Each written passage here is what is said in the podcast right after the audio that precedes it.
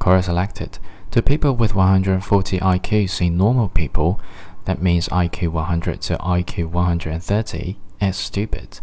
From Jake Williams. As someone with an IQ of around 150, slight variation between tests, and as someone who's spent a lot of time around high IQ individuals, I feel qualified to answer. Some do, some don't. Most think it sometimes, some think it most of the time. People with IQs above 140 are not some homogeneous group. There is a lot of variation. I myself do not think of people with average IQs as stupid. I don't even think of people with low IQs as stupid. I recognize that anyone can behave or talk in a stupid way.